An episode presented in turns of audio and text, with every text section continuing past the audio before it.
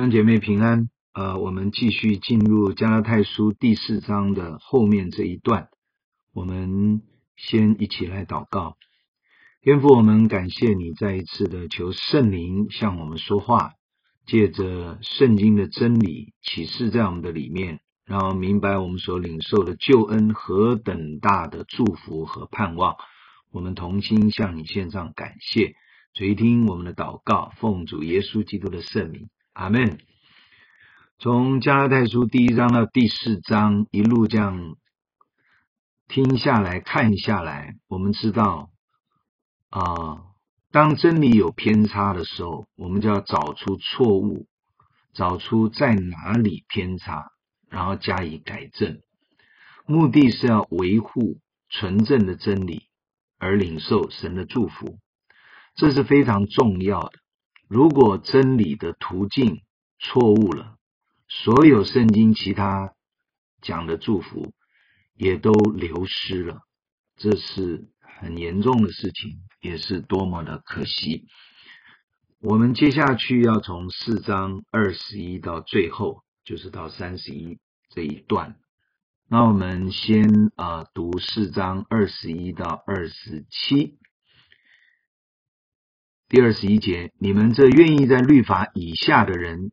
请告诉我，你们岂没有听见律法吗？因为律法上记着亚伯拉罕有两个儿子，一个是使女生的，一个是自主之妇人生的。然而那使女所生的是按着血气生的，那自主之妇人所生的是凭着应许生的。二十四节，这都是比方。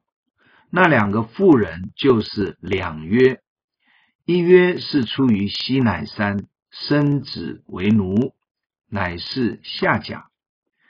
二十五节，这下甲二字是指着阿拉伯的西乃山，与现在的耶路撒冷同类，因耶路撒冷和他的儿女都是为奴的。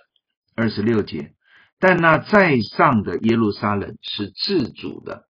她是我们的母，因为经上记着，不怀孕不生养的，你要欢乐；未曾经过产难的，你要高声欢呼，因为没有丈夫的比有丈夫的儿女更多。好，这是二十一到二十七节哈，我们就从这一小段先来看。呃，我们发现保罗常常用问题带出真理的讨论，这是一个很有智慧的方法。所谓的问题，就是会刺激我们的头脑去思想。主要，它是要使教会的信徒去思考真理的缘由，帮助他们真的认识所接受的福音是什么。他说话的对象，针对那些想要回去遵守律法的信徒。他用问题使他们思考律法是如何记载的。当时的圣经讲到律法。就是指今天我们这本圣经旧约的摩西五经，也大概啊、以摩西五经为主，所以里面包含了许多历史族长的生命过程的记录，而且很多重要的真理都隐含在这些历史的记载的故事之中。神的真理是一种生命及生活的呈现，并非只是一种教条。所以，圣经跟世界上其他的宗教的经典书籍真的是不一样。所以，读圣经呢，没有圣灵的启示及预备要去明白及遵行的心态，就可能会读不懂。当然，也就变成读经没有什么用处，因为没办法改变生命。马太福音七章那里，耶稣说：“听到而不行道。”就好像把房子盖在沙土上，水冲、风吹就倒塌了，因为没有根基。但是你要在行道之前，当然要了解所读的道，它的真理含义是什么嘛。所以经文提到亚伯拉罕的两个儿子，《创世纪》十六到二十一章就有这两个儿子出生的记载，就是以实玛利与以撒。以实玛利的母亲就是婢女夏甲啊。这段经文说她是使女，其实原来的文字是女奴仆的意思。那撒拉因为自己不生育，就让婢女夏甲与亚伯拉罕同房，生了以实玛利。而以撒就是亚伯拉罕已经一百岁了，按神的应许，与九十岁的妻子撒拉神机似的生出来的。亚伯拉罕的妻子撒拉称为这里是自主的妇人，意思就是她是这个家的女主人。她可以自由做决定。这个自主的妇人，原来就是自由的妇人啊，跟呃前面加拉太书讲的自由，这是原文是同一个字，所以自主的妇人就是自由的妇人。这个意思就是，他可以决定让婢女夏甲与亚伯拉罕生出以实玛利。那我们知道，以实玛利就是阿拉伯人的祖先。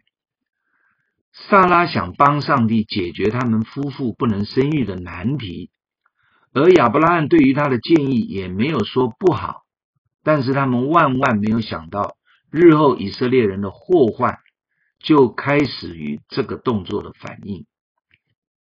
而这段经文里面说，这个动作是出于人的血气啊，夏甲所生的是出于人的血气。显然，他们用仁义，就是属血气的方法，想要解决属神的问题。其实，这也是人类甚至信主的基督徒，直到如今仍然在面对的问题，就是我们要做的，到底是我们要做，还是神原本要做的？其实，从圣经许多故事记载来看，常常都是神让人自己可以做决定。这是神的创造，按自己的形象样式而造人的意思。神没有要造一个 AI 的机器人，软体如何设定，机器人就如何回应，那不是神的生命样式。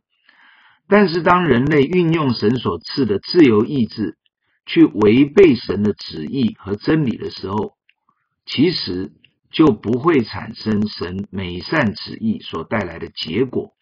常常反而带来祸患，这种状况会持续到有一天主耶稣再来的时候，有新天新地，才可能完全改变。这也是基督救恩很重要的终极目标，就是有一天全地都成为神的国。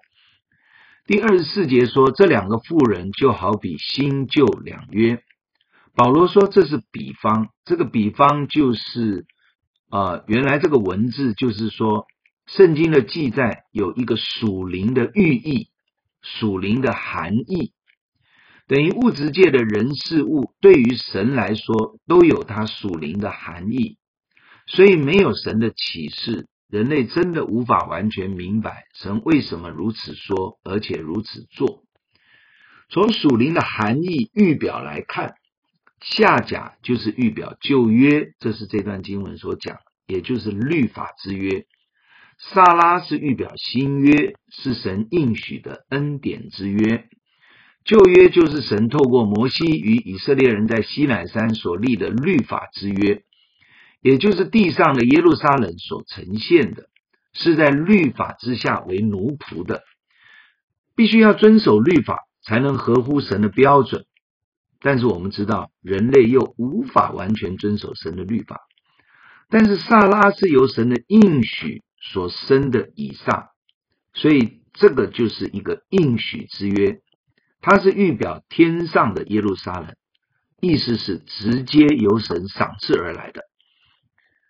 那么二十七节就说，原来不能生育的却获得儿女，没有丈夫的的确生出许多儿女来。所以高声欢呼，因为有众多的儿女后代。这里指的就是撒拉跟亚伯拉罕原来是不能生的，但是因为神应许他们，神就赏赐他们在一百岁的时候还是能够得到一个孩子。所以这里指神应许亚伯拉罕的后裔，就是如同天上的星啊，这就是神的恩典。好，创世纪是这么说的，而这段经文就是去。呃，用一个旧约的话去说明，不能生育的，却获得了很多的儿女，而且有众多的后裔，所以就表示他们不是自己努力得到的，是神应许给他们的。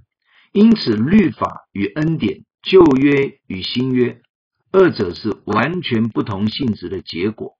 一个是靠人去遵守，一个是神应许的恩典白白赐下来。我们要感谢神丰富的怜悯。这段经文完了，我们继续看二十八到三十一节。二十八节，弟兄们，我们是凭着应许做儿女的，如同以撒一样。二十九节，当时那按着血气生的，逼迫了那按着圣灵生的，现在也是这样。然而经上是怎么说的呢？是说把使女和她儿子赶出去，因为使女的儿子不可与自主妇人的儿子一同承受产业。三十一节，弟兄们，这样看来，我们不是使女的儿女。乃是自主妇人的儿女了。然后保罗在这一几节呢，他做了一个前面的一个小结论。他说：“我们这些信耶稣基督的人，是凭着神的应许，领受基督救恩的新生命，而成为神的儿女，如同以撒一样，是按应许而生出来的。”但是创世纪的记载告诉我们，当时属血气而生的以实玛利，就逼迫了凭应许而生的以撒。而实际上，这两兄弟实际的年龄也是以撒年幼很多。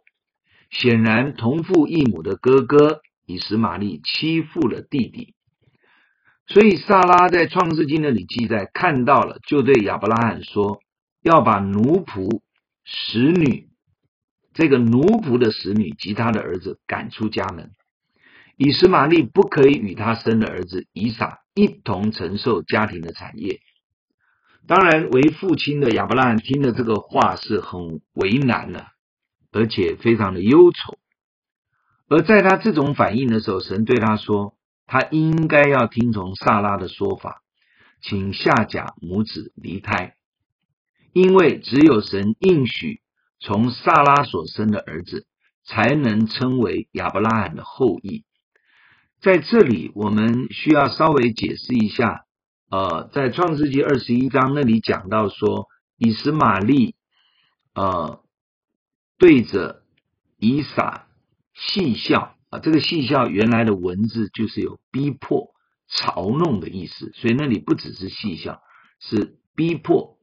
嘲弄啊，那个原文的字啊，查一下参考书，知道是这个意思。所以这一段的经文就说明了创世纪那时候发生的事。到了基督降生、受死、复活之后，他应验了旧约神应许赐给亚伯拉罕的祝福，但是也同时发生了那些遵守旧约犹太律法的信徒。仍然到新约的时候，还是一样像旧约的逼迫了这一些凭应许而生出来的神的儿女，他们不是犹太人，所以保罗在这里是用旧约的那个对比来说明今天的教会，当时啊初代教会也是发生这样的事，他们遵守旧约律法之约的那一群的信徒。也逼迫了现在新约的这一些外邦人的信徒，要他们回头去遵守犹太人的律法。啊，这是一个对比所出来的结果。这段经文主要就是讲这个意思。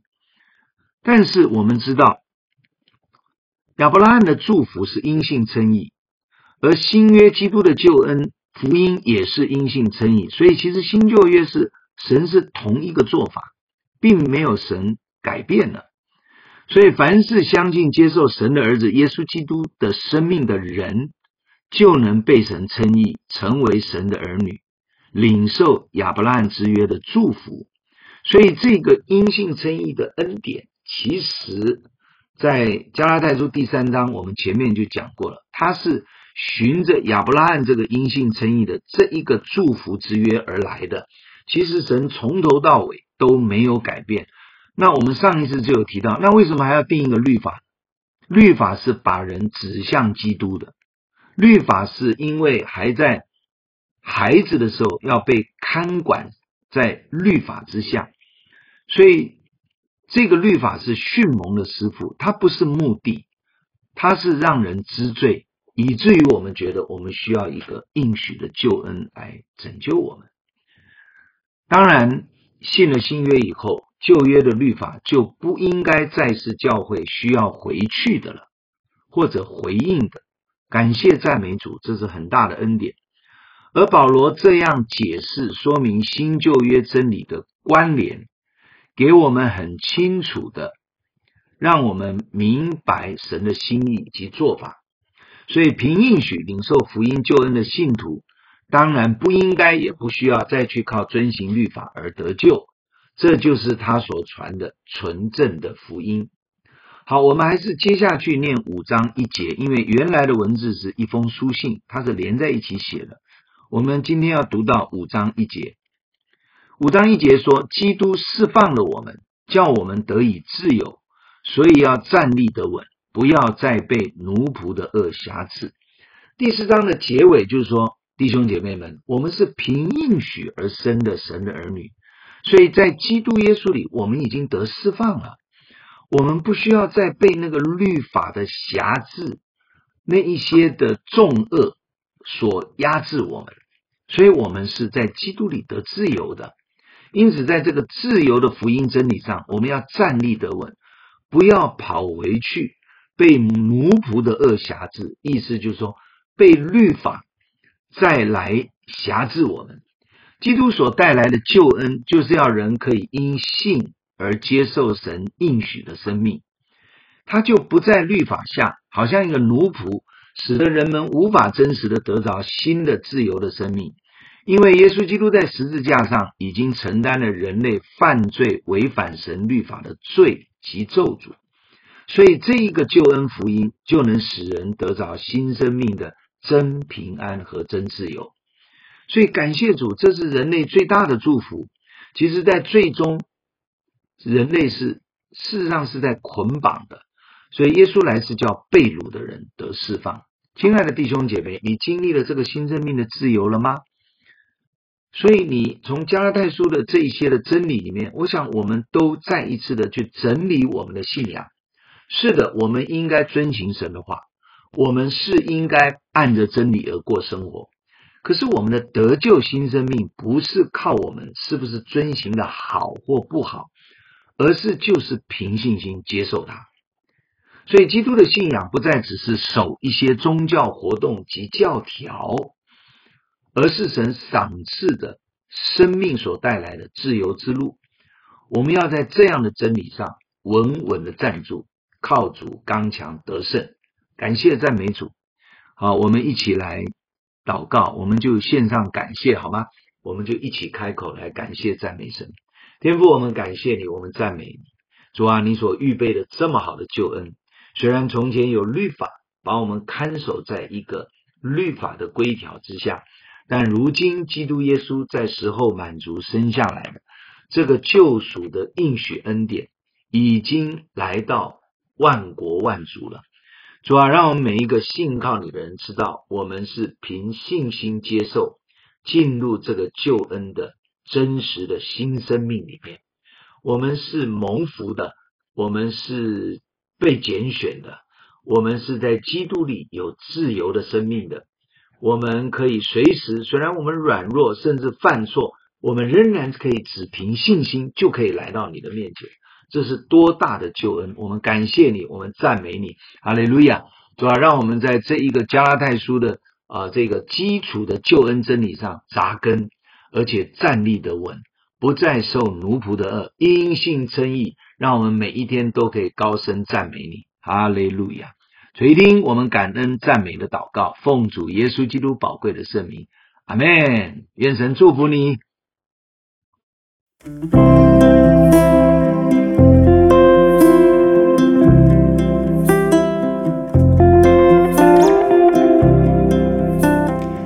你喜欢我们的分享，欢迎按赞、订阅、开启小铃铛。愿神的话每一天成为我们随时的帮助。你也可以把连接传给需要的人。愿上帝祝福你，阿门。